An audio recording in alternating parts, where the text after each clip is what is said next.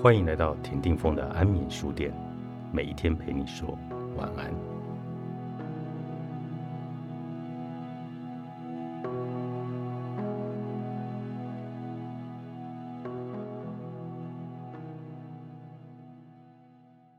任何事物加上“道”这个字，都表示它是一种透过参与练习而走向自我提升道路的活动。在日本。人们最耳熟能详的例子包括武道、武士精神及武术的修习；茶道、茶与饮茶仪式的修习；香道、传统现香艺术的修习；以及花道、花与插花艺术的修习等等。无论是什么样的活动，只要你在这件事上追求卓越，都可以将它成为一种道。这个词充分的体现了你从事这项活动的态度。透过有纪律的练习，达到逐渐提升自我心智和灵魂的最终目的。关于感恩，礼物只有在被收下那一刻，才能展现出这份真理的魅力。它让人激动欢喜，并充满感激。在过了很长一段时间之后，还是想说声。谢谢你。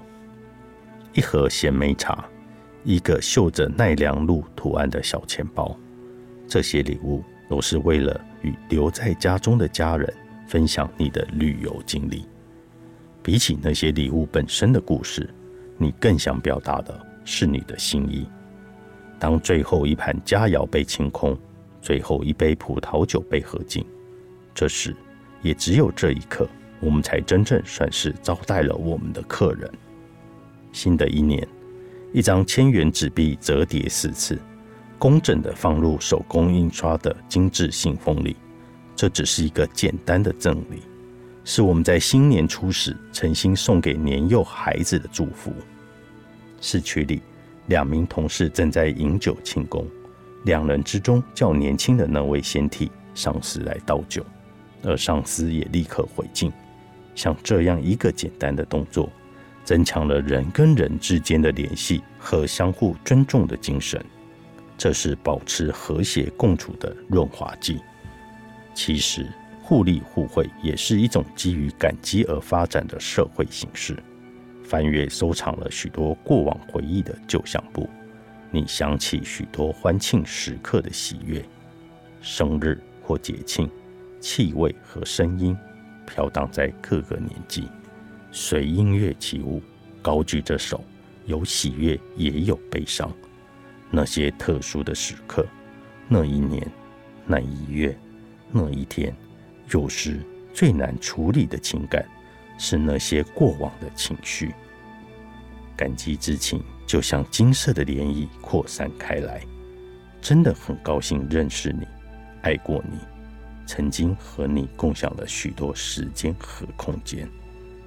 客人们屈身穿过一道低矮的小门，进入茶室。一会儿，茶室进场，以跪坐的正姿就定位。这过程中的各种姿态，都是为了让我们放下身段，谦卑朴实的为周围的人着想。所有想讲的话语和感激之情，都化成心意。并以手势传达，双手轻轻合掌，无声地说：“我开动了。”然后把茶碗举到唇边。Ikigai，作者玛丽·藤本，启示出版。